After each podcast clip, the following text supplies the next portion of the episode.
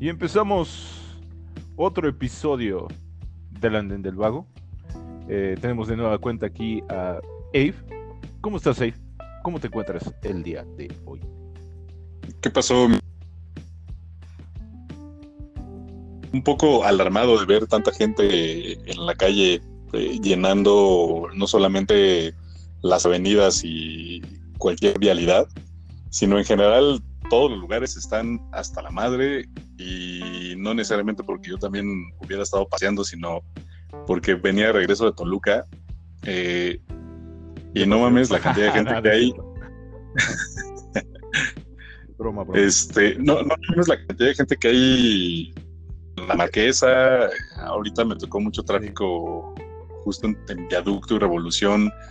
Eh, eh, restaurantes que están sobre Revolución, como en la parte de Tacubaya, que son los restaurantes chinos, el Kowloon y todos estos, antes de llegar a, a Viaducto, Sí, sí, sí. sí. estaban hasta la madre, o sea, pues, de gente. Espero Sí, que. güey, o sea que- to- Dime, dime. Espe- espe- eh, sí, güey, o sea, pinche desmadre ahorita que hay un chingo de gente. Yo también, bueno, yo salí, pero no me imaginaba que hubiera tanta, tantas personas afuera, entonces sí es... Y ahorita que estamos, se supone que estamos en una, en, en un momento crítico de la pandemia, entonces sí está, sí está jodido eso que ya las personas pues ya les, va- pues ya les vale madres, güey. O sea, es, eh, hay, que, hay que generalizar. Pero sí, creo que también hay, hay que cuidar a dónde se va y cómo se va y qué es lo que se hace. Sí, ¿qué digo, no, no como, como tío regañones, pero que la banda se cuide. No se olvide que esto, este desmadre todavía no se acaba. Sí, no, todavía no. Afortunadamente, pues hay buenas señales con la parte de la vacuna, pero pues la verdad, quién sabe cómo vaya a estar todo después de esto. Si vaya a funcionar, si no vaya a funcionar, quién sabe. Pero pues esperemos que, que sea para bien, ¿no? Pero bueno, va- vamos a, vamos a quitarnos, porque creo que este es el segundo podcast que iniciamos de manera eh, negativa, ¿no? Eh, de- de tur- turbulenta, este, catastrófica. ¿Le podrías tú llamar así? por llamarlo de alguna manera. Pero, ¿qué, qué te parece si le, si le damos eh, entrada al tema que vamos a tocar el día de hoy? Que por supuesto es una especie de continuación, o si no una continuación, una especie de spin-off al, al, tema de los gustos culposos y que dejamos por ahí medio, medio el hilo para seguir la, la plática por ahí. Entonces, ¿qué te si, si das la entrada a. Es- Uy, sí, bastante escabroso. Eh, que sí, que es como retomar el hilo. Creo que no, creo que nunca se podrían dejar de, platicar sobre gustos culposos. Eh, creo que eso ya lo tenemos. Y ya habíamos platicado de eso en la anterior sesión, de que, pues más que gustos culposos, sino que es que te tratas de identificar con las personas este, para tener gustos en común y si algo, algo no, no, no encaja, pues este, lo, lo ocultas, ¿no? Entonces, pero ya hay alguna, ya hay determinada edad donde te vale madres, ya puedes este compartir con más seguridad tus gustos y pues a la madre, güey. Es, es, es, es lo que te puede entretener el tiempo, ¿no? No significa que seas un fan, sino que pues te gusta, ¿no? Y pues puedes eh, pasar un tiempo agradable viéndolo. Y en este caso, eh, pues como lo dejamos de la última sesión que estuvimos platicando, y que de hecho eh, muchas de las personas piensan que nosotros hacemos los podcasts presencial. Y de hecho no, eh, es, no es muy común que lo hagamos presencial. Eh, la primera y el último podcast que, eh, el episodio que realizamos, lo hicimos así, pero las demás veces han sido eh, desde distancia y no parece que lo hiciéramos desde distancia, ¿no es así? Eh? Sí, creo que se ha dado una buena, una buena dinámica, pero esta última vez creo que salió, o al menos eso es lo que a mí me pareció, y creo que lo voy a repetir porque se, se, si no mal recuerdo lo, lo mencioné en, la, en el episodio anterior. Fue culpa de la cerveza. Nos descubrimos durísimamente, pero la cerveza es un buen, es un buen combustible para este tipo de, de charlas. Digo, no siempre lo hacemos. Este, a veces nos damos como un, tiempo para poder platicar acerca de esto. Pero pues no es necesaria siempre, pero sí ayuda, sí, sí nos ayuda bastante a desinhibirnos y, y que la plática se alargue un chingo más, ¿no? Entonces, pero eso será otro tema. Eh, ya vamos a retomar el tema de lo que estábamos platicamos la, la, vez pasada.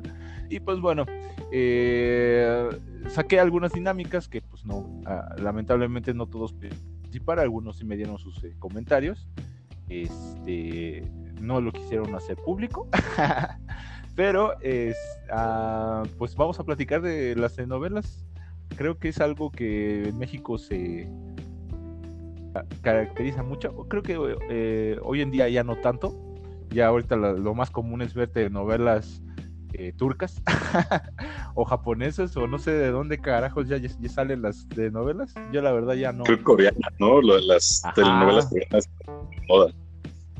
Sí, ahorita ya es como la tendencia, ¿no? Eh, ya le quitaron su puesto a México como, como proveedor de telenovelas clásicas bueno, pero pues vamos platicando de lo clásico, de, dónde viene toda esta parte de las telenovelas, eh, con qué nos iniciamos. Obviamente, pues, eh, o bueno, no lo sé, si sea obvio, para mí fue un acercamiento principalmente de niño. Eh, como, como lo dije en su momento, mi primer concierto fue el, final de una telenovela, que se llama, y es una telenovela infantil que se llamaba El diario de Daniela. Pero hay este, eso es como yo de mis primeros recuerdos, pero todavía hay telenovelas un poquito más viejas, icónicas, este, porque son icónicas. Eh, creo que está como el, el carrusel, ¿cómo se llama? Esa, esa, esa, el carrusel, ¿no? Ah, ¿Eh? ¿El carrusel así se llamaba? Carrusel, exacto, carrusel. Entonces que yo la ya no recuerdo y que solo recuerdo, solo recuerdo que es una telenovela icónica de México y que pues mucho de mis mi mamá, mis padres, mis tías conocen bastante bien. Y, y, eh, regresando un poco a lo que platicábamos la vez pasada, pues la, el primer acercamiento que se tiene con todo ese tipo de música o de, o de programas, telenovelas, pues es ya sea por las mamás, las tías o las abuelas. llegaba un momento, ahorita la verdad es que no lo, no lo sé, o sea, me imagino que podría ser algo, algo más o menos parecido. Ya, ya no podría hablar de lo que estaría sucediendo ahora.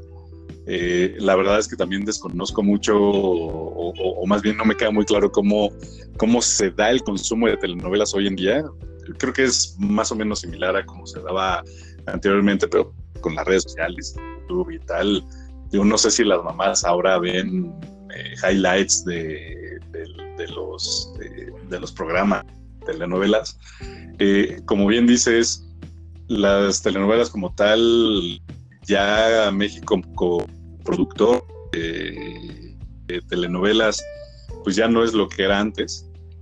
y estamos hablando, que producía Televisa, en los 70s, en los 80s, en los 90s y creo que también principios de los 2000s, que, como tú dices, este, esto, esto que terminaran haciendo una especie de reality show o, finales este, en tiempo real, eh, que era algo sí. en, ese entonces.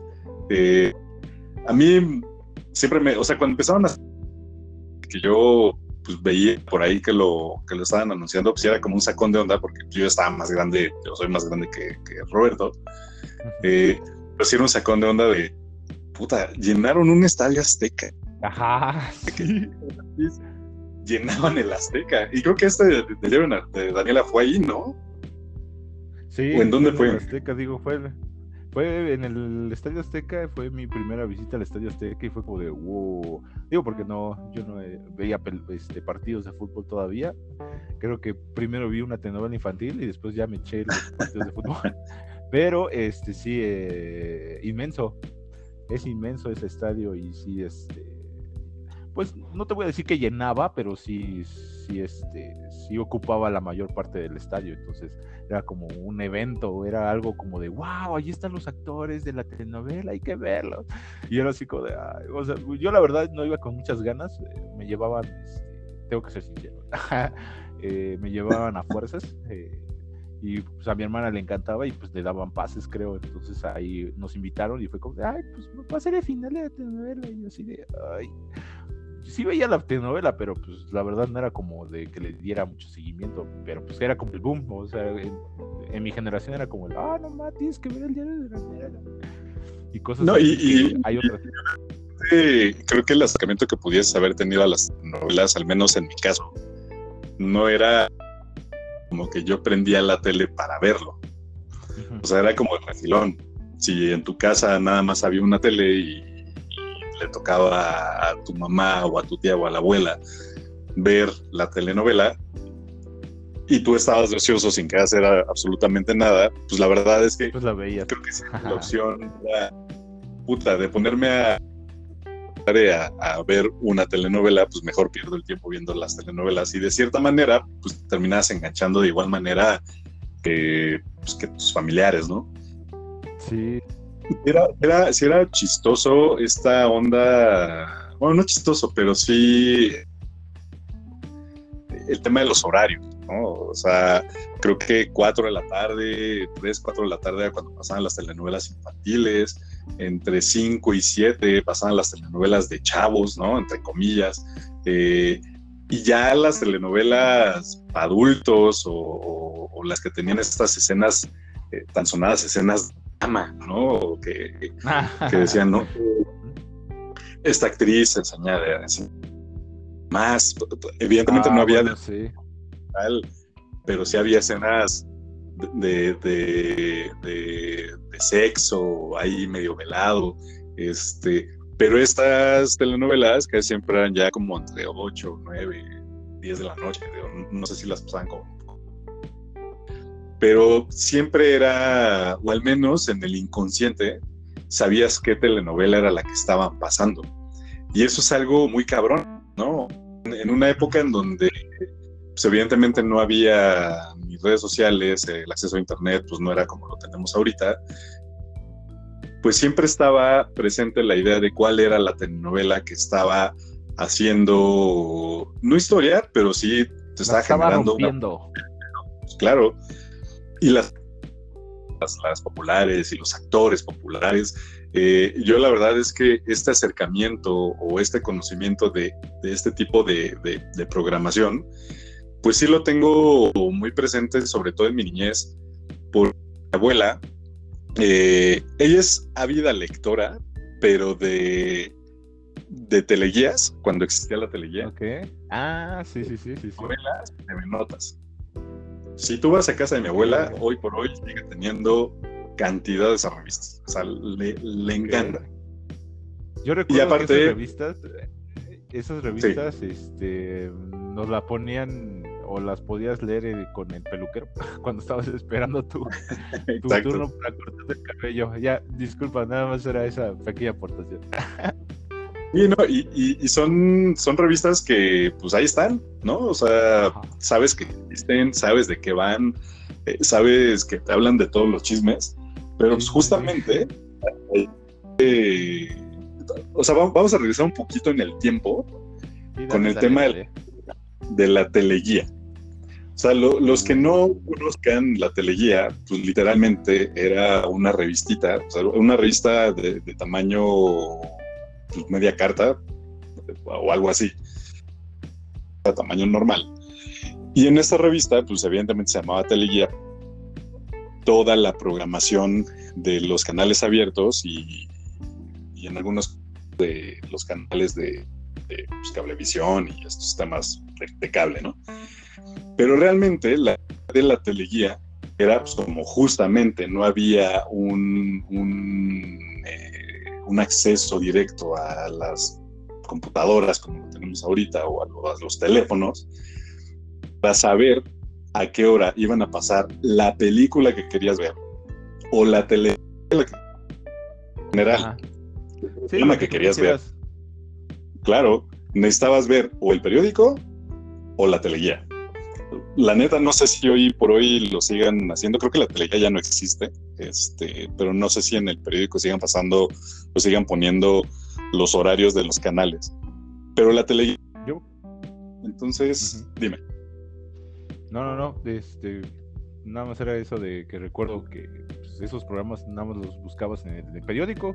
O sí, la teleguía, pero era común que te venía toda la programación de los canales que tú quisieras ver, 13, 5, ahí venían todos los programas. Creo que de la semana. Y ya después. Sí, de toda la pues, semana. también había una página.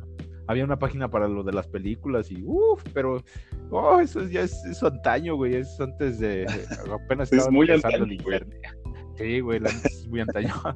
muy, muy antaño. Entonces, pero digo, nada más para que se den un quemón, ¿no? Y esto, pues va ligado al tema de, ¿no? Eh, yo realmente, y como tratando de dar un poco de, contexto, pues evidentemente siempre el primer que vas a tener, pues porque estás comiendo en casa de tu abuela o estás comiendo en casa de tu tía.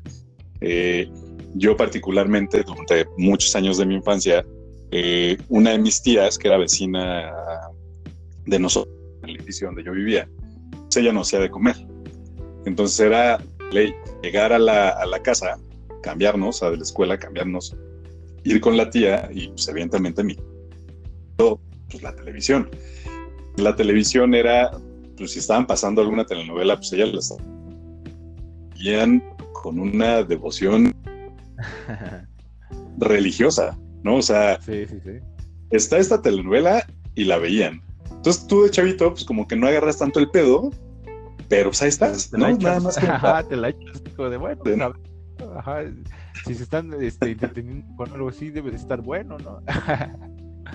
Exactamente. Entonces, pues te empieza a enganchar la, la, la, historia, no porque sea necesariamente buena, porque sabemos que casi todas las telenovelas tienen una estructura muy similar. Y también, vamos más atrás, pues tiene, tiene una razón. Evidentemente las telenovelas venden, entonces lo que venden o, luego lo que hacen es venderle a los patrocinadores cualquier cantidad de, vistas, ¿no? Pensamos como vistas. Pero pues, en ese entonces era la forma en la que Televisa hacía dinero. Si la telenovela tenía el rating, pues estamos a pues era lana, ¿no? Y te pasaban cualquier cantidad de, de comerciales antes de que empezaran con esta moda de también meter en la telenovela el comercial, que creo que eso ya fue también, incluso con las telenovelas para chavis, era que te metían ahí un producto o un juguete o lo que sea, y venía el comercial y pues, te lo tragabas enterito. Sí, exacto, sí era como de, ah, no más, yo voy a comprar eso. Entonces sí era como, pues te lo vendían directamente, ya era como descarado. Pues yo creo que esto fue, evolucionando poco a poco. Este, la parte de estrategia de marketing y de cómo te venden las cosas. Pues la, audiencia es, es, grande, o sea, sea, sí había como producción. La neta, la neta hay que hablarlo. Las, las telenovelas no tenían como gran guion o gran ciencia.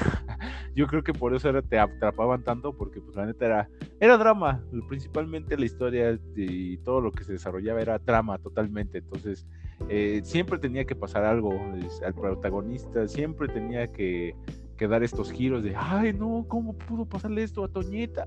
Entonces, este pues eso es lo que vendía, ¿no? El drama, el suspenso, la acción. No, y, que evidentemente, eh, pues la razón por la cual las, las, telenovelas son como son, ¿no? Esto, eso que es, que es eh, como el punto clave, ¿no? Y es el punto clave de, no nada más las telenovelas, sino de cualquier novela en general, ¿no? Ya sea escrita, o una novela, como sea, o una serie. El punto clave de todas las novelas a cualquier nivel es estos cliffhangers que te dejan siempre al final del capítulo, porque sabes que eh, una telenovela regularmente la transmiten de lunes a viernes, en, el horario que sea, o la transmitían, y pues lo que, lo que genera es, este, puta, se va a caer el coche. Ah. La idea literal del cliffhanger pues es eso, es estamos dejando colgado al protagonista o está a punto de sucederle algo, pero lo que quiero es que sigan viendo. Y regularmente eh, es lo que, lo que en las, en las telenovelas. Y es lo que pasa o lo que pasaba en las novelas por entrega, ¿no? que, que este es el antecedente directo de, de, las telenovelas en general y de las novelas como las conocemos hoy en día. Pero anteriormente, pues las novelas se iban publicando periódicos. Estamos hablando de, de la forma en la que Víctor Hugo eh, pudo haber publicado o, o, fue publicando sus novelas. Pues estas novelas uh -huh. que pues, son realmente famosas y que en la secundaria nos hacen leer de, de un jalón pero la, la, verdad es que todos estos escritores, sobre todo en la época victoriana, donde empieza todo este rollo de, la, de las novelas, de, de, hacer historias noveladas, es justamente eso, ¿no? Son en novelas por entrega, que, en cada, que, que, podían publicar semanalmente, que regularmente era semanalmente. Y entonces, pues la novela se podía seguir la vida entera, o sea, por eso, pues novelas victorianas, eh, pues son novelas bien gruesas, pero que tienen un cierto ritmo que, que no te la hacen aburrida, ¿no? Ajá, Entonces, exactamente. Y, y, ya hoy por hoy es lo que sucede, ¿no? Una telenovela sigue este, este formato de, pues vamos a hacerlo interesante, pero no necesariamente bien escrito, pero sí interesante, para que la gente lo siga consumiendo. Y es lo que pasa, pues, con las series, ¿no? O sea, la, las series que consumimos, pues no deja de ser eso. O sea, estas novelas por entrega, en donde te dejan ahí con el puta, van a matar al protagonista, a ver qué es lo que va a pasar, estos giros de tuerca, estos cliffhangers, esta de saber qué es lo que, qué es lo que va a pasar, porque pues, al, al, final esto se traduce en dinero. Entonces, ya regresando como al tema de, de las telenovelas mexicanas, que yo creo que no hay persona, al menos que conozcamos en nuestro círculo cercano, eh, que no haya visto o que no conozca algún. Que no sepa de ello. Eh, Ajá. Exacto, o sea, la, la, verdad es que estaría viviendo debajo de una piedra. Pero, pues sí, o sea, yo al menos, eh, digo, mi infancia transcurrió en los 80s, yo el 81. Pues, digamos que a partir del 85 tengo recuerdos un poco más, más vividos, eh, evidentemente ya más grande, pero me tocaron todas estas telenovelas que fueron un hito, digamos, a nivel generacional, entre comillas, y que son unos culebrones asquerosos, ¿no? O sea, la historia, la clásica historia de la chava que viene desde abajo, que de repente conoce a, alguien millonario, eh, los malos que son muy malos, los buenos que son muy buenos, sí. no hay metas en los personajes, eh, todo Ay, sobreactuado. No y con dinámicas que se pueden, este, en dos episodios, pum, ya pasó algo y después del episodio siguiente ya es, es, diferente. Entonces, los giros, los giros en la historia son verdaderamente muy rápidos. Exacto, y, y sobre todo la parte, obvio es algo que no piensas cuando estás chavito, ¿no? O sea, ni siquiera lo, lo, lo, lo procesas. Pero ya llegas, a ver, porque yo la neta sí lo he hecho, ¿no? Este regresar a, a, ver estos videos que llegan a subir en, en YouTube de telenovelas, que dices, puta, está bien, ¿no? O sea, actuaban sí. re mal, eh, está súper mal escrito, está súper mal producido. Eh, es todo ridículo. Mal, todo, todo, mal. Este, los malos, bien malos. Esto, esto que te decía que no, hay, que no hay medias tintas. Y sobre todo la parte de de demonizar ¿no? a, la, a, la, clase alta, pero también hacerlo súper aspiracional, ¿no? Uh -huh. y, y, y, por el otro lado, la parte de la pobreza, decir, no, es que todos los pobres, pues, hijo, son la, la, lo que va a salvar la moral de, de, este país, ¿no? Y siempre era como esta, esta onda. Yo la verdad de las que me acuerdo que son ya ochenteras, finales de los principios de los noventas, que era una historia de entre comillas, eh, digo, yo todavía era un niño, pero esta historia de la quinceañera, puta. Ah, no va la quinceañera. Talía. Eh, o sea, literal, era una telenovela que hablaba del deseo de una chava que está a punto de cumplir 15 años, de que le hicieran fiesta. Sus papás son súper pobres. Y, es de.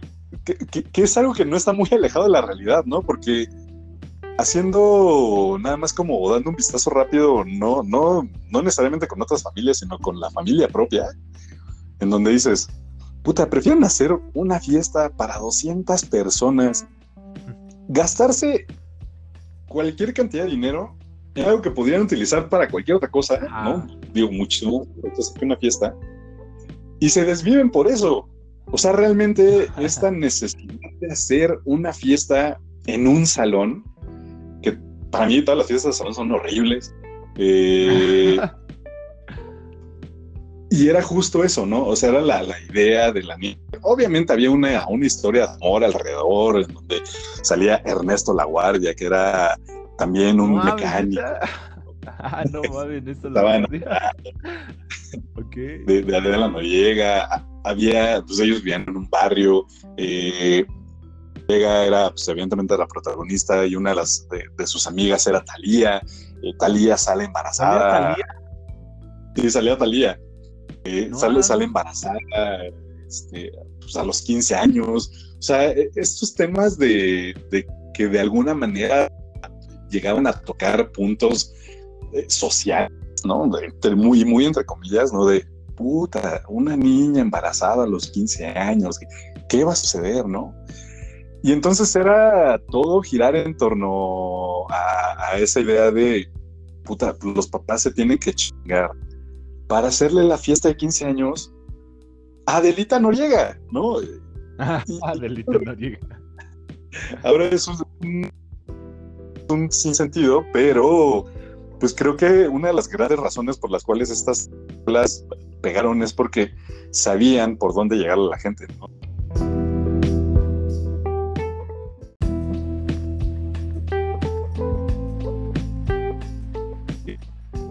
Este pequeño corte, eh, principalmente de nostalgia, por nuestros primeros episodios, pero este retornamos con este tema de las telenovelas. Estabas platicando de quinceañera, ¿no es así?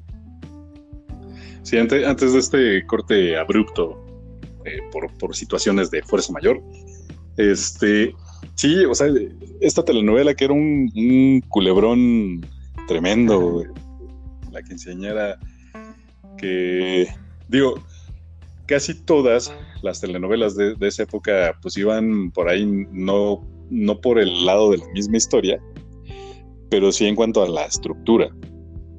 Y es lo que decíamos, ¿no? O sea, creo que es lo que terminaba llamando la atención. Porque, pues, ¿quién no va a querer conocer a alguien millonario que lo arrope y, lo haga entrar a las, a las élites de, de las caritas blancas, ¿no? Entonces, pues, creo, que, creo que esa fue una de las grandes razones por las cuales eh, pues, tuvieron tanto éxito estas telenovelas, pues evidentemente también eh, son eh, la forma en la que se hacían, evidentemente son, son producto de su propia época, y en donde también vemos gran parte de lo que creo que somos o lo que nos hace entendernos como, como personas, no porque nos hayan formado, creo que nos deformaron en lugar de, de formarnos, este, porque pues tenían todo lo que hoy por hoy es políticamente incorrecto, ¿no? Ajá. Desde la forma en la que le hablaban a las personas que no tenían dinero o suficiente estatus como para entrar a un círculo de, poder y dinero, ¿no? Eh, cómo eran los, los, los malos, eh, este bullying intenso sobre pues, sobre los protagonistas, porque realmente los protagonistas de las telenovelas de, esa época eran pues santos, ¿no? Era, pues tú aguanta vara, ¿no? Y en la medida que tú aguantes vara, vas a lograr llegar a, estar en donde, en donde estamos. Y pues evidentemente todas las telenovelas, y ahora sí tocando el tema este de Carrusel, eh, pues es una telenovela que está llena de, de personajes clichés, ¿no? Están los gorditos que siempre están comiendo, ¿no? O sea, no, no hay alguna otra razón eh, por la cual sean gorditos, más que, pues es que se la pasan tragando. Pues evidentemente había una, había partes en donde sí se daban unos atascones tremendos como para decir, ah, mira, pues ellos están así por esto, ¿no? O sea, era el remarcar.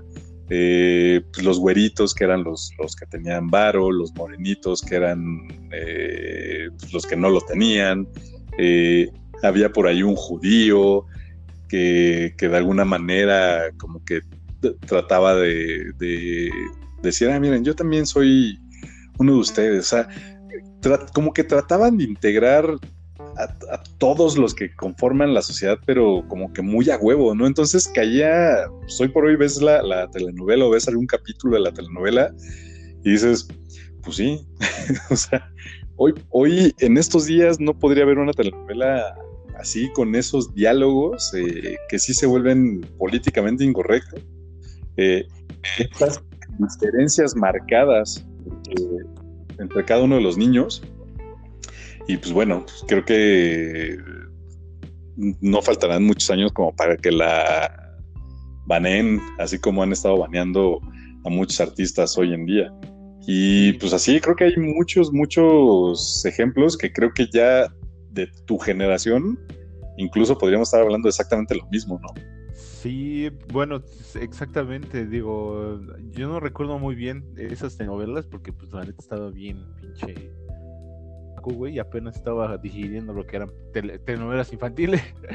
Pero este sí tienes toda la razón, digo, las telenovelas toman muchos estos clichés, estos estereotipos eh, de la sociedad en donde se desarrollaron. Y pues sí, o sea, está muy marcado el, clasismo, el racismo, y, lo ven como normal, ¿no? O sea, ahorita ya en nuestros días podríamos tomarlo como de, pues, sí, bloquearlo, banearlo, eh, pero creo que es como es, las telenovelas, las clásicas, creo que es como una lección de historia, eh, de cómo la sociedad se, de lo que, en lo que creía, eh, lo que se estaban formando, en lo que ellos este, daban por hecho que era su, estructura eh, social. Y que pues gracias que tenemos, hemos tenido este crecimiento como sociedad, hemos podido o bueno, ha tomado mucho tiempo, ¿no? Pero sí ha, ha, habido un cambio, sí podemos decir que ha habido un cambio de, hace, ¿qué serán? 30, 20 años de telenovelas que se dieron a, hoy en día. Sí, pero, pero creo que, o sea, siempre terminas cayendo en lo mismo, ¿no? O sea, yo creo que si hoy viéramos alguna telenovela, pues evidentemente tendría todos los vicios de la sociedad tal cual está ahorita, ¿no? O sea, pues, eh, son reflejo de, eso. Inconscientemente lo, plasman en la pantalla. O sea, creo que al momento de escribir, la verdad creo que es más por torpeza, ¿no? O, una ceguera absoluta en cuanto a percepción de la sociedad, que creo que es más, más que nada eso. O sea, creo que la, razón por la cual, o una de las razones por las cuales las novelas han tenido este impacto, pues es porque eh, sí los guionistas eh, pues están totalmente cerrados a, su, a este mundito en donde saben que les va a generar pues, cierta retribución, una, una, retribución económica, no a ellos directamente, pero sí a las empresas que lo, que lo hacen. Entonces, pues ya simple y sencillamente se vuelven como una especie de, de, fabricantes en masa de este tipo de, historias. Entonces, pues sí, hemos tenido pues, cantidad ¿no? De, telenovelas que incluso en su momento llegaron a paralizar a la ciudad entera. Yo la verdad es que no sé qué tanto sea cierto este tema de una telenovela que eh, fue muy famosa en los ochentas que se llamaba Cuna de Lobos. Yo la verdad no me acuerdo, pero mis papás eh, en algún momento llegaron a platicarme que cuando fue el final de esa telenovela fue así como la ciudad parada, ¿no? O sea, para ver el final de esa pinche telenovela.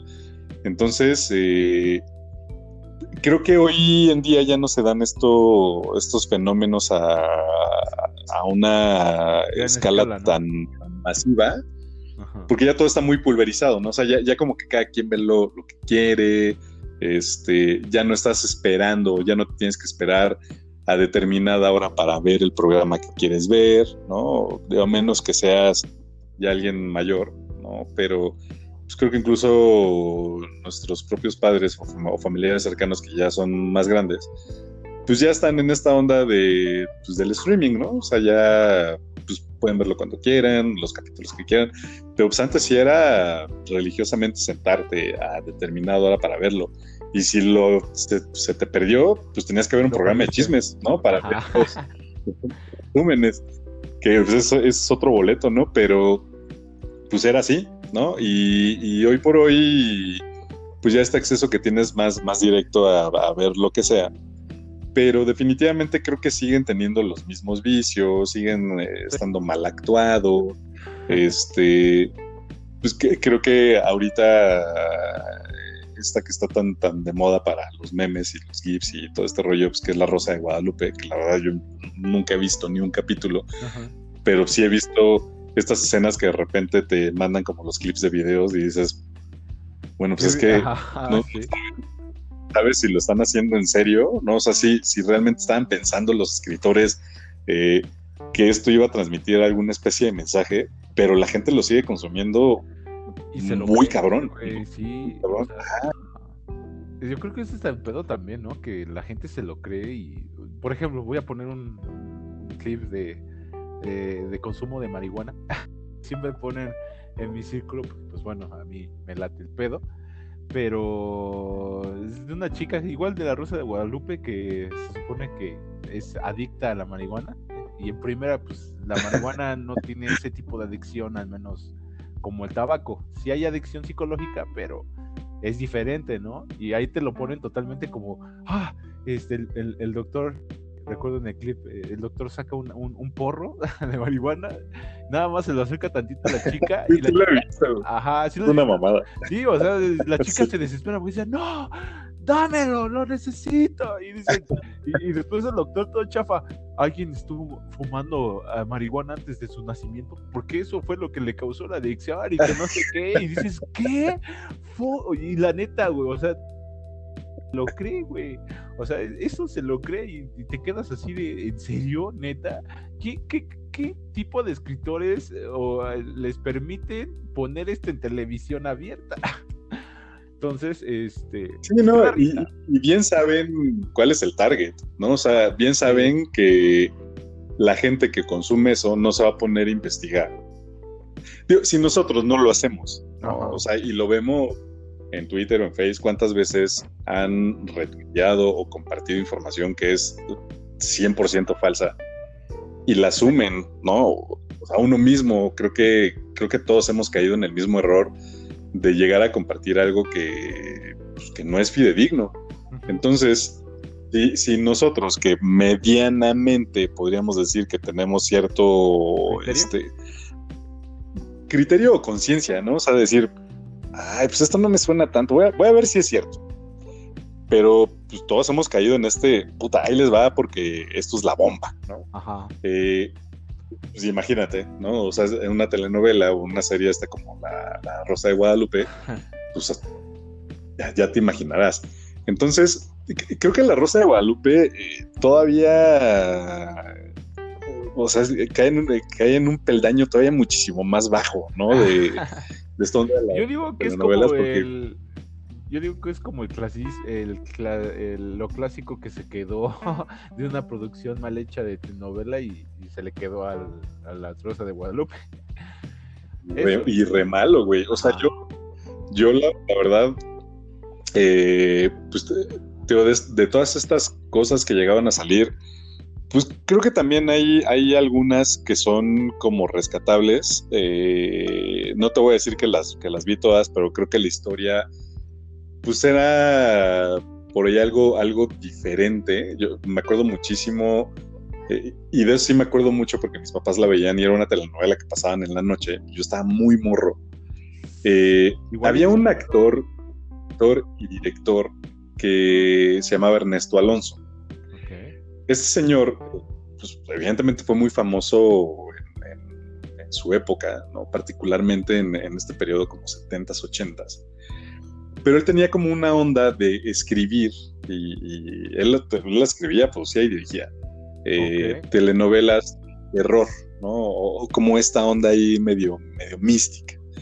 Eh, escribe una de las novelas o telenovelas más famosas que se llamaba El, Maleficio, y si no mal recuerdo, la otra que también escribió él, eh, se llamaba El extraño retorno de Diana Salazar. Ok. Eh, tuvo algunas otras eh, telenovelas, la, verdad es que son ahorita las que tengo como muy en la mente, sobre todo está el extraño caso de Diana Salazar, que aparte el, nombre me parece maravilloso, o sea, ya es como de, puta madre, el extraño caso de, y, hay una referencia, no sé si lo haya hecho eh, conscientemente, me imagino que sí. Eh, pues hay, hay ciertas referencias con, algunos nombres de otros cuentos de escritores famosos, como puede ser Edgar Allan Poe. Algo así como la, eh, el doble asesinato de la calle Morgue, ¿no? O, las aventuras de Arthur Gordon Pym, estos, estos títulos largos que pueden decir todo y nada a la vez. Y justamente pues, este título era, era, ese, ¿no? El extraño caso de Diana Salazar. Que. Es interesante, güey. No es como una telenovela común y corriente, ¿no? Exacto, o sea, porque la premisa es distinta. O sea, la premisa no es eh, María Mercedes para servirle a usted, ¿no? Marimar, güey. Que, ya sabes en qué va a acabar. Sabes que el último capítulo de esa pinche telenovela va a ser una boda. Y es creo que el capítulo, el último capítulo de muchas de las telenovelas que se han hecho no nada más en México, sino en todo el mundo. O sea, creo que el último capítulo siempre es una boda. Eh, evidentemente entre los protagonistas, que es como el, el, la cumbre, ¿no? Llegar a la, cima de puta, soportamos vientos despiadados para llegar a este punto. Pero bueno.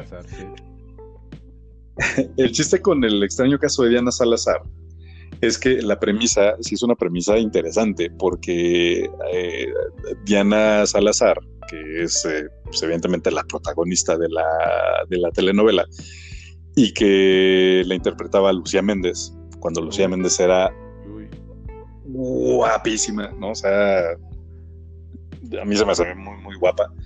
Este, y ahorita ya no, pero pero creo que era una señora bien guapa, bueno, no es entonces una chava bien guapa. Pero la premisa era literal de Diana Salazar en la época de la Inquisición, ¿no? Este, en la Nueva España, la acusan de bruja y la queman. Eh, más o menos es lo que me acuerdo, ¿no? Eh, pero el, punto cabrón de la historia es que esta Diana Salazar, si no mal recuerdo, sí era, tenía algo ahí como de bruja o, le había caído un maleficio, no sé qué.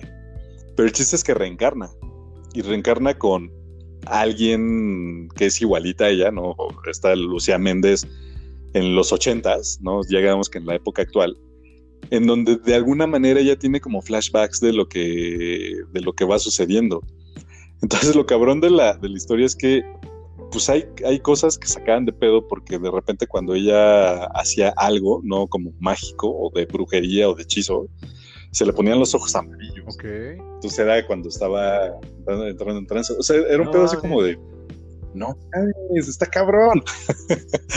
y pues estás morro y si te da miedo, ¿no? O sea, como, ay, güey, una telenovela de, de terror y que pues, en su momento tuvo, tuvo su éxito. O sea, incluso eh, si tú escuchas, pues evidentemente pues, había toda una maquinaria detrás de la producción de las telenovelas, bueno, todavía la hay, pero en ese entonces eh, creo que fue cuando, cuando empezaron a saber cómo sacar provecho de todo esto, porque pues, evidentemente Lucía Méndez cantaba, ¿no? Entonces ella cantaba el, tema principal de la telenovela y que si tú lo escuchas es una canción súper típica ochentera que es hasta bailable eh, pero era la canción del extraño retorno de Diana Salazar.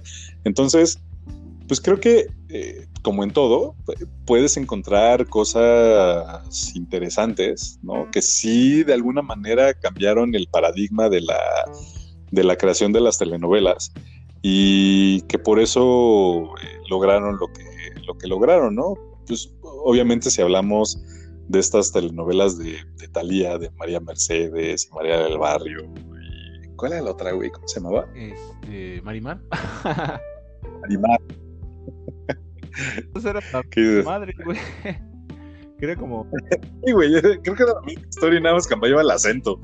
De hecho, me gustaría ir cronológicamente, ahorita que mencionaste o que estábamos con el tema de quinceañera. No es que haya yo visto esas, este, Ajá. no, o sea, sí tengo como el atismo, ¿no? De, ah, pues las mencionaron, ¿no? Porque pues la neta fueron en su pegue, fueron un, un boom y todavía dentro de mi generación hubo eco de lo que, de lo que fueron esas, esas telenovelas. Este, pero me mencionaste quinceañera y, y también me, me recordó, no sé si sea de creo que es un poquito más vieja, digo más, más, no es tan vieja como quinceañera. Tú me lo, este, me lo podrás rectificar ahí, pero no sé si tú recuerdes agujetas color de rosa. ah, no mames. Bueno, yo recuerdo mucho el tema, güey, pero no sé si tú lo recuerdas. Sí, claro. Es, es eh, digamos, con ese, es menos vieja que quinceañera. ¿sí? Ah, bueno, va, pero Sí. yo creo que es más, es de los nombres. Y Agujetas de color de rosa ya salió como por ahí de los 90. Ajá, o sea, ya. ya es en los 90. Verde, güey, entonces sí, pero no sé, a mí me resonó mucho, güey, porque pues, en ese entonces y, eh, eran telenovelas como para un público más adolescente, ¿no? Pero pues me tocó, como que fue como el eco. La neta no sé, ni me acuerdo de qué trataba pinche telenovela, pero solo me acuerdo del tema principal de la... que era como pegajoso, a mí se me pegaba.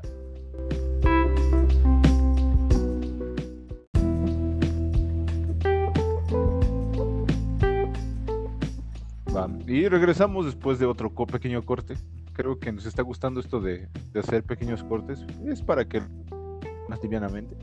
Es un tema eh, pesado, esto de las telenovelas. Entonces es, es necesario tomar un aire de vez en cuando, ¿no es así? Sí, eso y que, híjole, mi, mi proveedor de internet está cada vez peor, pero eso será tema de otro podcast. Exacto, eso ya eh, tendremos que tomar decisiones con ese, con ese proveedor de internet. Dave.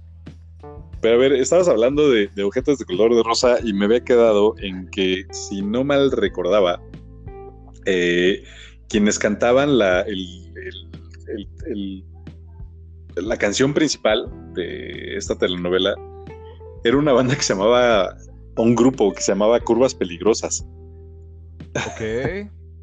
que era un grupo de chavas. Es que ve, güey, o sea, es que sí, estábamos Es que ve. cabrones. O sea, ves los programas de Paco Stanley y, y era el, el bullying total. ah, no mames. Y, nada más para darte un quemón. Esta, esta banda o grupo de chicas de que cantaban el, el tema principal, que eran las, las curvas peligrosas, pues eran cinco chavas gorditas, tres o cinco chavas, ya no me acuerdo cuánto, cuánto, cuántas eran, pero el chiste es que todas eran gorditas. Y, y les pusieron las curvas peligrosas. Entonces imagínate, o sea, era, era la burla, güey. ¿Qué, qué tal si ellas se lo pusieron en, toma, en tono de burla y pues, hacer un, un juego de... Güey, no, no, no lo creo. O sea, el nombre es ingenioso, pero Ajá. a lo que voy es que ese tipo de, de cosas son las que pues era carnita para la primaria o la secundaria, güey. O sea, si tú veías a un grupo de, de niñas, de, yo no particularmente, porque sí he de decir que en la secundaria sí, yo sí sufrí bullying, este, no tan cabrón, pero sí lo, sí lo sufrí.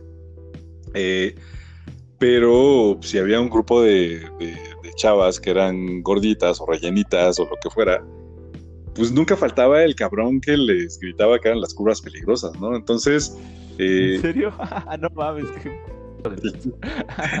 una pasada desde lanza. güey. Entonces, pues que- creo que vivíamos en, en una época eh, difícil. Yo creo que ahora el, el ciberbullying también es un pedo muy cabrón. eh, Sí. pero, pues no sé, ese sí es tema también para otro podcast. Pero el chiste es que eh, eran la- las curvas peligrosas, este, las que cantaban. eh, creo que en esa telenovela salieran Castillo, ¿no? O, o- o alguno, alguno de los capetillos Creo- que también eran Sí, como- creo que sí, güey. La neta, la neta, la neta, no me recuerdo bien de qué trataba, güey. De hecho, ustedes viendo unas fotografías. Salía María, María, esta, esta, María Vale, Angélica María. Angélica. Sí, sí, sí. Angélica María. claro, claro, sí, sí, sí. Sí, sí, sí, salía ella y este. Y sí, Que creo que era la mamá de Irán Castillo, ¿no? Ajá, pero pues sí, digo, la neta no recuerdo bien de qué trata esa telenovela, güey. Lo único que tema principal de agujetas de color de rosa, un sombrero grande y ya nada más me acuerdo de esa parte. Entonces, sí, tampoco no es una novela que yo haya visto que haya o que recuerde mucho, güey. Pero sí, este, pues es como digna mención de, este tipo de, de, sucesos telenovelescos. Y es que creo que nadie, a no ser que sea eh, mi abuela, pero, o sea, creo que ni mi mamá llegó a ver todos los capítulos de alguna telenovela, pero pues, ocasionalmente, bueno, ocasionalmente, pues te digo, si en casa nada más había una televisión, pues te chingabas, ¿no? Y porque ni siquiera podías ponerte a jugar si tenías Nintendo o Sega o lo que fuera, este, pues no podías ponerte a jugar porque pues, lo estaba viendo tu mamá. Y, y pues sí, así gradualmente, pues también las telenovelas empezaron a, cambiar un poco el giro. Sí, contaban eh, la, misma historia, eh, digamos, con diferentes personajes o diferentes escenarios, pero pues al final, eh, digamos que el fondo de una telenovela exitosa pues, siempre ha sido el mismo. Y de repente empezaron a llegar las telenovelas colombianas, que creo que fueron como las que terminaron rompiendo la madre a, telenovelas mexicanas. Y de ahí se empezó a volver una industria todavía mucho más grande de lo que las telenovelas mexicanas habían, habían logrado, ¿no? Eh, yo me acuerdo. Esa de. Ay, perdón, de, eh, eh, que me dijiste colombiana. La de Café con aroma de colombiana. Esa fue como. Creo que fue de las primeras que, logró ser un hito aquí en México y en toda Latinoamérica. obvio, también esa mi mamá la veía y de esa tengo muy particulares recuerdos porque incluso había un soundtrack que cantaba la protagonista de la telenovela. Pues mi mamá tenía ese disco y lo ponía. Y era así, y güey, yo creo que si hoy por hoy escucho eh, las canciones de ese disco, seguramente me voy a acordar de la letra. Entonces, sí había toda, toda una mercadotecnia alrededor de, las telenovelas que pues, terminaban vendiendo pues, absolutamente todo y que de cierta manera cambiaron eh, el discurso de cómo contar una historia, ¿no? Aquí realmente la protagonista pues sí va desde abajo, sí se enamora del de dueño de una hacienda cafetalera, que creo que pues, esa fue una de las razones por las cuales tuvo un éxito tremendo la telenovela, porque pues hablaba de toda la cultura cafetera que tiene, que tiene Colombia. Este, pues ponían mucho cómo eran las catas de café, los tipos de café, o sea, a nivel de, cultura general, pues creo que estaba bien, ¿no? Era algo que pues, no conocías este, pues yo creo que acercó a mucha gente a otros tipos de cafés, ¿no? Estos cafés gourmet, porque realmente esta hacienda capitalera del protagonista eh, pues era una que se dedicaba a hacer café gourmet. Eh, cae en ruina el protagonista, eh, la, protagonista mujer que, si no me acuerdo, se llamaba Margarita Rosa de Francisco. Este, pues sí se enamora, pero no necesariamente este güey la saca de pobre, sino que ella chingándole empieza a ganar dinero y hasta muchos años después se vuelven a encontrar. Entonces, sí rompió un poco la estructura de la, de la telenovela. Pues, evidentemente todo giraba en torno al amor, no había triángulos amorosos como siempre debe haber. Este, o sea, esos triángulos lo ves hasta en, Juego de Tronos, ¿no? Y, en Juego de Tronos no son triángulos, son hectágonos. Ah, este, pero creo que cambió un poco la narrativa. Y a partir de ahí empieza a haber otro tipo de telenovelas que de alguna manera cortan, ¿no? Con este hilo conductor de las telenovelas que había creado Televisa. Y después creo que TV Azteca empieza a cambiar esta narrativa de forma. Ya sé para dónde vas, güey. Ya sé qué vas a decir. que creo que es así, a tu generación, a mi generación, nos tocó muy cabrón. Sí. Sí, sí, sí. ¿Puedo decirlo, güey? Eh. ¿Nada personal? ¿Nada personal? Sí, Exacto. No mames. Exactamente. Es que sí, es. Creo que de las novelas obscuras, pero que sí tenían como una buena historia. La neta no recuerdo bien qué pedo, pero según yo sí era una historia nada parecida a lo que hacía este, Televisa, güey, con Marimar, este, con incluso Gloria Trevi, ¿no? También tuvo su telenovela, o, la neta- o que eran películas, la neta no sé. no Eran películas. ¿no? De, Entonces, este, sí, el, el pedo de.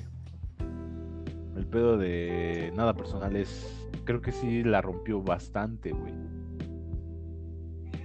Sí, y, y que aparte eh, es curioso a, dónde va este, este tema de las telenovelas que hizo en su momento Tebasteca.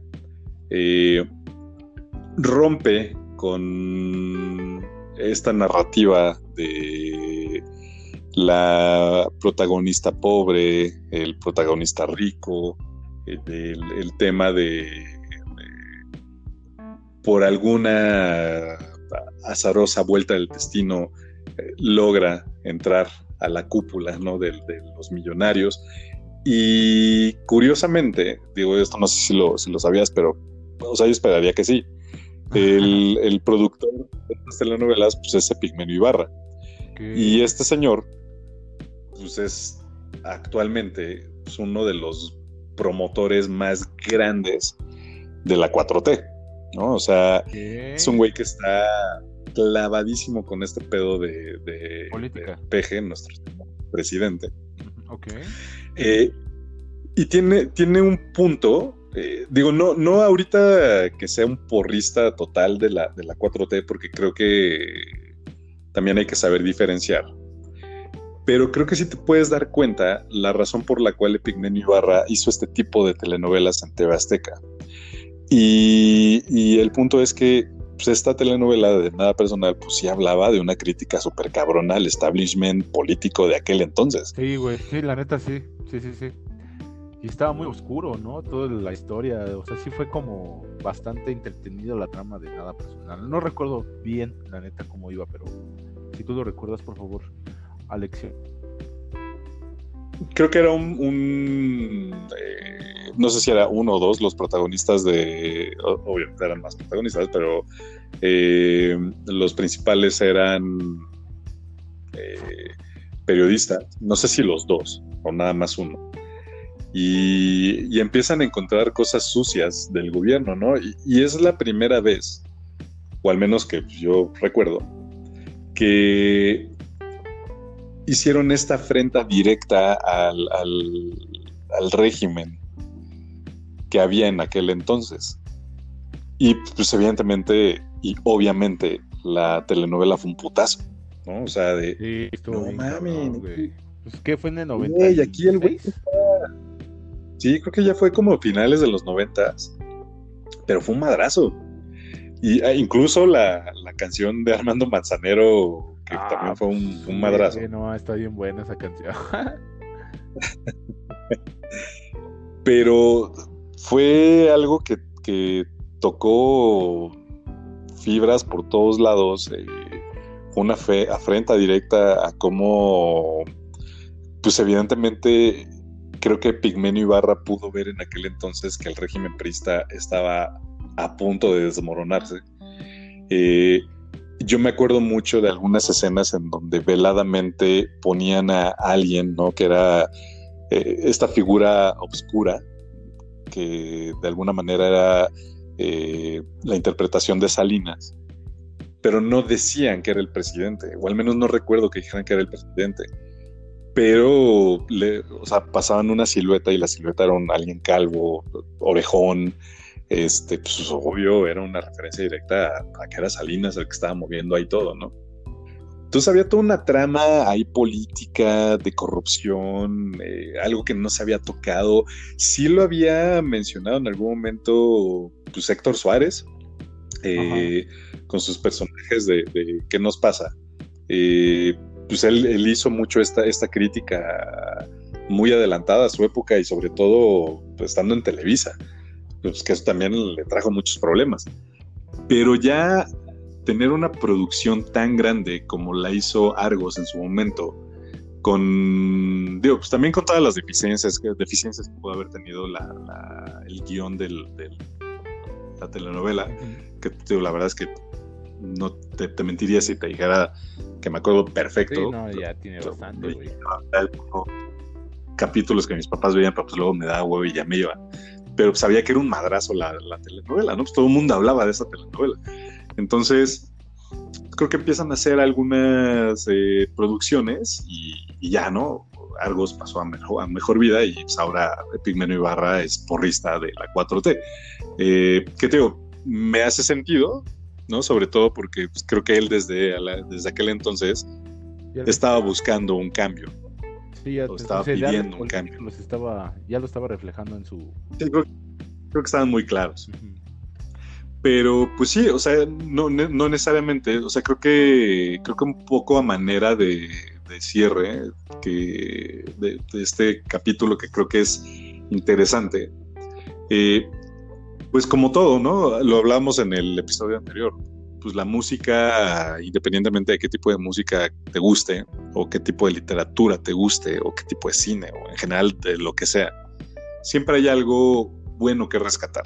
Entonces, Creo que una de las, una de las eh, grandes eh, razones por las cuales a mí me gusta, ya sea como platicar de, todo este tipo de cosas o, investigar de este tipo de cosas, o, al menos verlas, es justo que siempre vas a encontrar algo pues, que le vas a sacar algo de jugo, ¿no? Este, eh, por el momento histórico en el que se haya dado, o deja tú el momento histórico, la época en la que, en la que salió, pues ser ciertas comparaciones, eh, cómo hacían las cosas antes a cómo las están haciendo ahora, qué es lo que ha cambiado, qué es lo que no.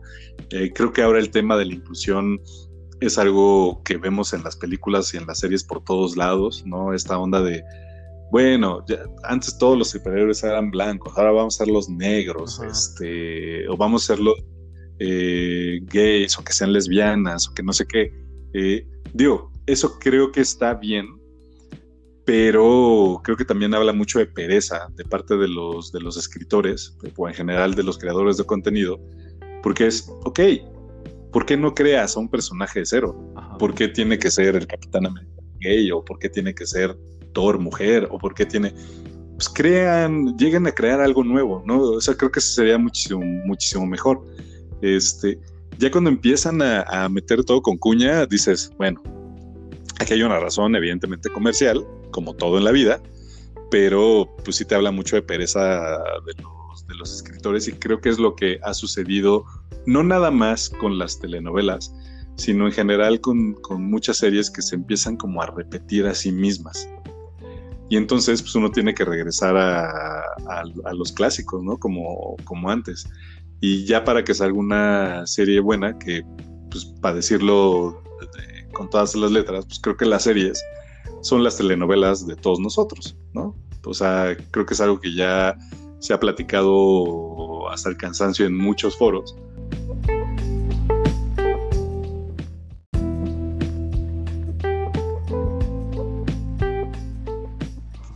Nuevo en línea y... Estamos de vuelta. Sí, no, disculpa, ahora fue mi eh, responsabilidad. Sí, pum, un chispazo y fue y vino de internet. Entonces, este, pero bueno, eh, sí ha sido interesante eh, desde lo que hemos abordado este tema en especial de telenovelas. hemos eh, platicado de las clásicas de nuestros padres, de las que pudimos tener intermedia, intermediamente entre tu generación y la mía. Este, creo que hay un chico de telenovelas que también están muy chistosas, de que podemos platicar. Em, y digo, no para no alargarlo un poquito más este, este episodio de podcast.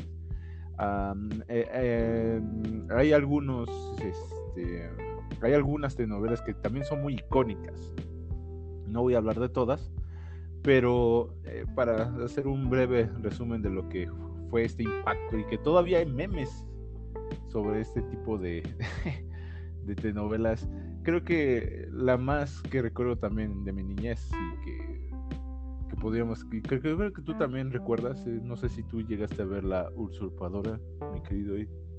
No, eso sí, sí no me tocó, eh. Bueno, ¿No? no que no me haya tocado, era de no mames, no voy a ver la usurpadora, güey. ya no, ya, o sea, ya, ya, ya estaba como muy, muy para allá. O sea, creo que esa telenovela, eh, no sé en qué año salió, pero me suena a que yo ya estaba en la prepa. Entonces ahí sí, ni por asomo, yo ya me sentaba a ver televisión con mis papás. O sea, era ya cuando yo empecé como a cortar un poco sí. eh, como hilos, ya sabes, estás de de adolescente este, baboso. Pero sí, o sea, ya, decir que estaban viendo, e incluso creo que ni, ni, siquiera mi mamá la veía, ¿no? Pero sí sabía que existía. Y ahí sí, ya, ya no, no me tocó ver un capítulo, no sé de qué va, este, no sé ni quiénes salían. Así como sí te puedo hablar de las otras que estaba hablando, pero pues creo que sí es más como de tu generación y creo que a ti, pues de, de, edad que tenemos, pues capaz que a ti te tocó verlas como a mí me tocó ver estas otras de las que estuve hablando, ¿no? Sí, exactamente. Digo, sí, te entiendo. O sea, no es como de, ay, este, voy a seguir viendo telenovelas, ¿no?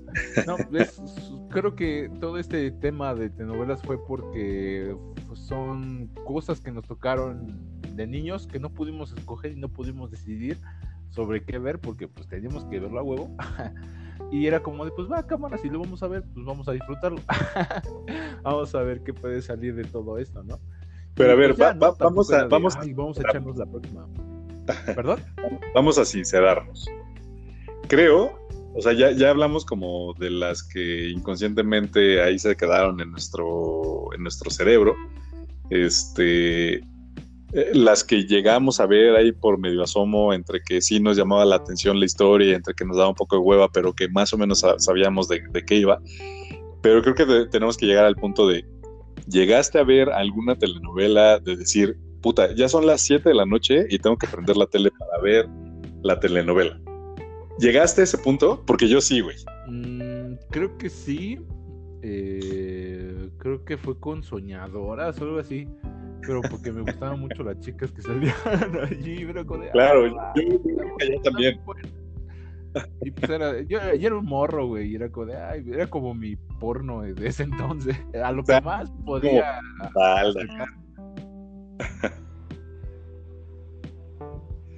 sí, nada, claro. Entonces... Yo, yo creo que, o sea, sí soñadoras, ajá, esa sí la, la, llegué a ver, digo, no, no de seguir eh, capítulo a capítulo, pero la que sí era de prender la tele porque sé que ya va a empezar. Era...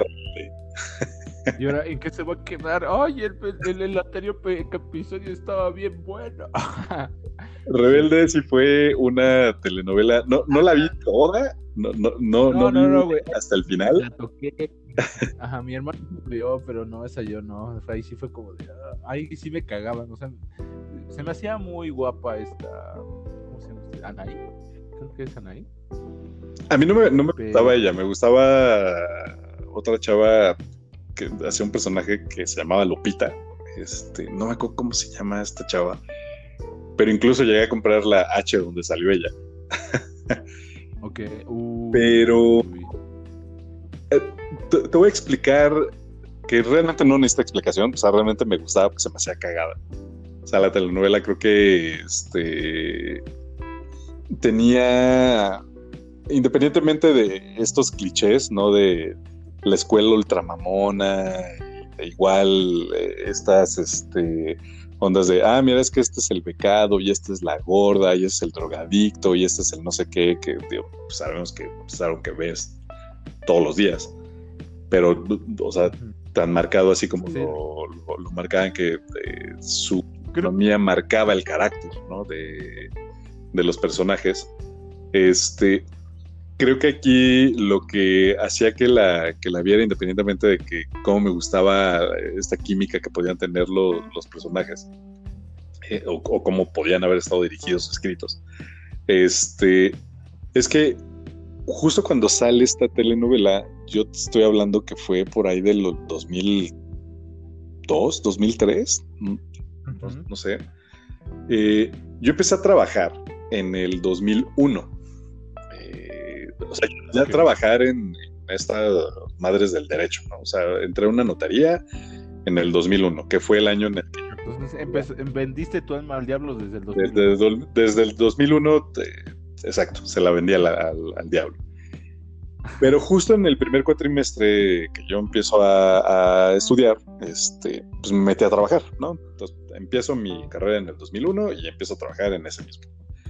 Entonces me meto a una notaría, empiezo a trabajar en una notaría. Eh, pues evidentemente la primera relación que tú tienes como pasante, pasambres o paseante, así como, como le dicen en el argot, es pues con las secretarias, ¿no? O sea, en la notaría eh, sí había secretarias que realmente tomaban el dictado de las escrituras, ¿no? O sea, nosotros teníamos que decir qué es lo que tenían que poner en las escrituras. Obviamente había una estructura y tal, este, pero pues literal nos sentábamos al lado de ellas y les dictábamos y pues, escribían en super putiza y sacábamos todo lo que teníamos que sacar, ¿no? Entonces, pues evidentemente esta cercanía que tienes con las secretarias, pues se vuelve una amistad chistosa, ¿no? Porque eran, pues no te voy a que eran muy grandes, ¿no? Yo creo que en ese entonces, pues la, secretaria con la que mejor me llamaba, que curiosamente se llamaba Juanita, ¿no? O sea, había una Juanita. Había una Lupita había una Lupita, güey. O sea, eran las tres, este, los, tres nombres de, secretarias que había ahí en la notaría, ¿no? trabajábamos con las tres. Y te estoy hablando que yo en ese entonces tenía pues, alrededor de 21 años. Este. Y pues ellas yo creo que tenían entre 33, 35 años. O sea, no, no eran tan grandes, pero pues sí ya nos llevaban algo, ¿no? Y estás en ese piensas que alguien de 35 años pues, es un anciano, ¿no? o sea, piensas que tienes 20 años y que ya alguien de 30 ya es un anciano. Eh, pero bueno, nos llevaban estos 10, 15 años. Y, y entonces empezamos a platicar y, era el, el, momento en donde eh, decían, ah, no, es que mira, yo veo esta tal telenovela y que yo no sé qué, no sé qué. Y entonces uno de mis compañeros de, de ahí de la notaría decía, güey, es que esta telenovela Rebelde está bien cagada y está bien chida. ¿Y qué pasó? entonces este güey llegaba y platicaba y yo lo escuchaba y decía, pues sí, suena cagada. Entonces la empiezo a ver y decía, pues sí está cagada. Y aparte era de verla, ya el otro día si alguien se había perdido, que, aparte de eso creo que es algo que, que ya también se está perdiendo un poco, ¿no? O sea, si hoy por hoy tú te pierdes un episodio, pues es porque te quedaste dormido. Pero no es como que te vas a voltear a hablarle por teléfono a alguien para decir, oye, güey, pues qué pasó ayer, ¿no? Regresas en el streaming y ya, pues, ahí está. Pero antes, pues, si te habías perdido el capítulo o algún capítulo a la semana, pues tenías que hacer el catch up con tus amigos. Y eso era lo que sucedía. Si yo no podía haber visto la telenovela, el capítulo tal del jueves, íbamos con Juanita o con Lolita y decir, güey, pues qué pasó, ¿no? Y ya nos contaba. Entonces era como cagado este, esta relación que teníamos pero es... Sí, pero era el de la oficina, ¿no? El, como ese es nuestro punto de contacto para poder socializar y de ahí, pues órale. Exactamente. Entonces, eh, digo, creo que eso es algo que sí ya se ha perdido, este, este catch up con las cosas que tú veías en la televisión, porque pues realmente lo puedes encontrar en, donde sea, este, pues más en estas épocas de, de las aplicaciones de streaming pero pues era algo que hacíamos y, de cierta manera pues eso fue lo que nos terminó como amigando más y pues era cagado, ya sabes, a las llegar a las ocho y media de la mañana y lo primero que hacíamos era platicar lo que había sucedido en la telenovela si es que alguien no lo había visto, ¿no? Entonces, pues sí, creo que fue realmente la última telenovela que, que, llegué a ver. Eh, ya de ahí te mentiría si, te dijera que vi alguna otra, pues literalmente fue la, última. Creo que también marca un, un antes y después de esta onda de, seguir viendo televisión, ¿no? En, en, donde ya llega un punto donde dices, no, pues es que nada de lo que pasan aquí está chido, me llama la atención, entonces ya te empiezas a mover como a otras cosas para, pues para que te entretengan. Este, y pues sí, ahí yo creo que fue donde ya hice a un lado totalmente la televisión y literalmente ya no la, no la vi como la veía antes. Y pues creo que también podemos hablar un tanto de la, de la muerte lenta que ha estado teniendo la televisión en los últimos al menos cinco años y que pues creo que ya en los próximos cinco pues ya va a dejar de ser lo que, lo que es ahora, incluyendo las, las telenovelas, ¿no? Que ahora yo creo que las telenovelas se las van a terminar vendiendo como pues, una serie en Netflix y en Amazon, que creo que ya están llegando allá. Sí, pues ya, pues Casa de Papel, creo, bueno, no, Casa de las Flores, eh, me parece. Ah, exacto, exacto. Ah, que es como tipo de novela, pero serie, ya un poquito siento yo que es mejor hecha que una telenovela de Televisa. Eh, yo no, la neta no la he visto, mi mamá le encanta, entonces puedo decir que pues bueno, es, es una serie muy entretenida, ¿no? O sea, como que ya el, el reto está cambiando y también este la audiencia de la televisión pues ya pues ya no te la compra tan fácil, pues teniendo al alcance tan, tan fácilmente el internet y que puedes ver otras cosas, ¿no? Incluso una serie, si no tienes Netflix, la puedes eh, buscar en internet y ya la, puedes estar viendo. Exacto. Ajá, exacto. De que la encuentras, la encuentras. Entonces sí ha habido este, este cambio. Digo, creo, creo que las, las telenovelas de nuestro antaño, las clásicas que, que nos que vimos, pues nos enseñaron un poco de la sociedad, eh, cómo se movía y cómo de verdad, este, pues sentía esa pasión por ese tipo de, programas de televisión, ¿no? Eh, digo, no solo las telenovelas, también creo que algunos programacitos de nuestras épocas, creo que también, no sé si Papá Soltero se puede eh, considerar telenovela. era como una serie. Sí, era una serie. Creo que fue de las primeras series con este formato un tanto gringo y duró muchísimo. Y sí, pues obviamente es, es, una serie que yo veía. Eso sí, te puedo decir que sí la veía y si hoy por hoy eh, encontrara un lugar donde pasan capítulos, lo vería. O sea, creo que este eh, sí entra un, tanto en el formato de telenovela porque tenía todo esto, pero pues era, era, serie porque duraba creo que media hora, eh, lo pasaban creo que nada más una o dos veces a la semana. Eh, pero bueno, pues si, lo ves diario, pues bien, creo que podría entrar en, el, en este formato de, de telenovela. Regularmente los capítulos eran como autoconclusivos, ¿no? O sea, no, no había como algo de que tenías que seguirle el hilo. Eh, sí había ciertas cosas que sí iban ahí un tanto ligadas, pero no tanto como una telenovela como tal, ¿no? O sea, pues creo que podías perderte dos, tres capítulos y pues no pasaba nada. Pero pues sí, también. no, como no había un hilo. Exacto. Sí, sí. Digo que la principal de las telenovelas es esta, esta serie de episodios, capítulos que sí es como que te mantienen al borde de la televisión o otros programacitos que, que a mí me gustaron mucho y principalmente eran comedias, La Carabida de Ambrosio, este, Los Polivoces, que son de hace un chico. Sí, esos son. cuando los veíamos ya eran viejos, güey. ¿Cómo? Cuando los veíamos ya eran viejos. Sí, sí, sí, ya, pues, de los años 60, de los años 70. Se empezaron los 70. Entonces sí es otro pedo, pero pues aún así, e, ese tipo de comedia no ha sido otra vez igualado, güey. O sea, de ahí se derivan muchísimas cosas de comedia que, que sí te, te, te, atrapan, pero pues que en su inicio de ellos, principalmente Polivoces y La Carabina de Ambrosio, eran como unos maestros de la comedia que no se les podía este, igualar. Exacto. Y pues bueno, pues creo que, creo que este viaje estuvo interesante. Eh, como les digo, creo que podemos seguir redundando en la, en la parte de siempre hay algo bueno que se le puede sacar a estas cosas, aunque de inicio puedan parecer bien chafas. Pero pues creo que hicimos un buen, un buen viaje, ¿no? Por este mundo del que todo el mundo reniega, pero invariablemente en algún momento cayó. Y no sé si hay algo más que quieras agregar para cerrar este programa, mi querido RC. Pues no, digo, hay, un chingo de, malos programas que yo creo que todavía siguen, eh, que pueden seguir, este, que nos marcaron.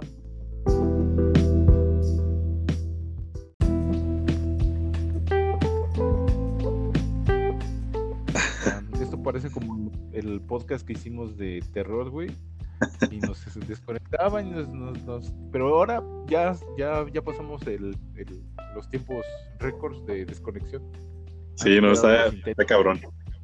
Entonces creo que es la hora, es el día y es, el es, es la noche que, que nos dice ya váyanse a jetear, por favor.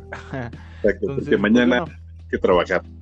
Exacto, volver a la vida Godín. Pero bueno, eh, espero que hayan disfrutado este episodio. Eh, si llegaron a esta parte, eh, les agradecemos de verdad su tiempo invertido en, la manera en la que podemos expresar nuestras ideas y principalmente abordar ciertos temas que, que fue, no fue muy común el abordamiento de este tema de, de telenovelas pero que pues bueno, nos dejan muchas este, anécdotas y experiencias de cómo podemos interpretar la sociedad en la que nos encontramos y cómo están todos esos clichés en, cada una de estas y pues bueno, el, la añoranza y la melancolía que nos pueden causar ciertas este, series o bueno, ciertas de novelas que en su momento fueron un hito. ¿No es así, mi querido Exacto, creo que es una buena, buena manera de ver una radiografía de lo que de lo que somos, de la sociedad en la que vivimos, de la manera en la que consumimos las cosas, eh,